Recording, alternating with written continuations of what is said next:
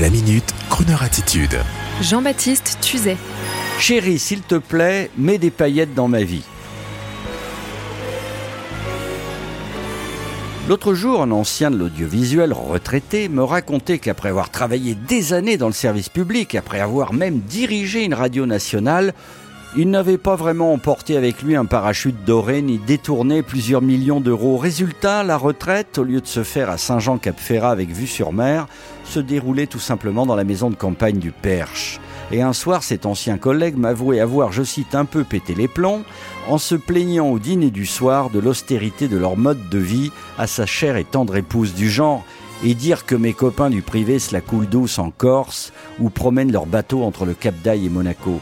Et cela m'a fait penser à une très amusante vidéo qui fait actuellement le buzz sur Insta, comme on dit, prise par la jeune humoriste Inès Reg, découverte dans le Jamel Comedy Club et qui était en train de se maquiller chez elle et qui s'est soudain lancée dans une exhortation sincère et débridée à l'encontre de son petit ami qui pour la énième fois l'invitait royalement au McDo pour le dîner du soir.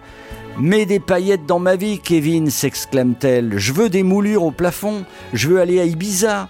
Et la voici à comparer sa veste Zara à 35 euros, symbole du luxe post-adolescent, le maquillage Sephora et tout et tout, tout ça pour aller manger un kebab à 10 euros irrésistible, intemporel, transgénérationnel, magnifique, je ne résiste pas à vous faire écouter un échantillon de l'exhortation d'Inès Reg que vous trouverez facilement sur son compte Instagram.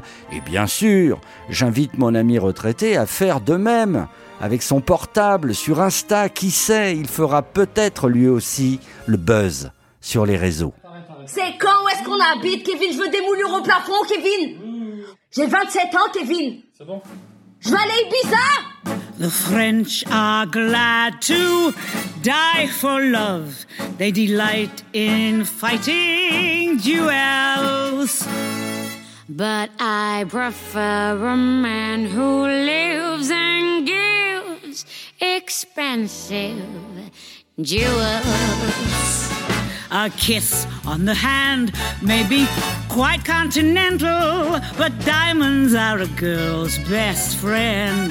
Tell him, Shirley. A kiss may be grand, but it won't pay the rental on your humble flat or help you at the automat.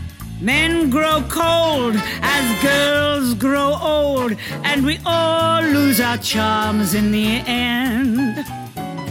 But square cut or pear shape, these rocks don't lose their shape. Diamonds are a girl's best friend. Tiffany!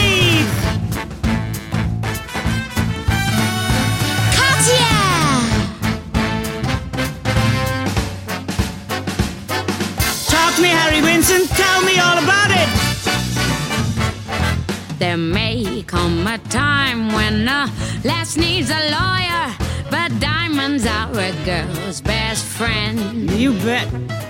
There may come a time when a hard put employer thinks you're awful nice. But get that ice or else no dice. He's your guy when stocks are high, but beware when they start to descend. It's then that those louses go back to their spouses.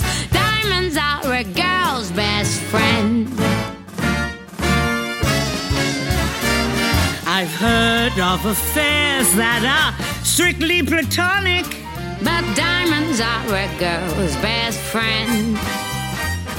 And I think affairs that you must keep liaisonic are better bets. If little pets get big baguettes, Time rolls on and youth is gone, and you can't straighten up when you bend. But stiff back or stiff knees, you stand straight at Tiffany. Tiffany's.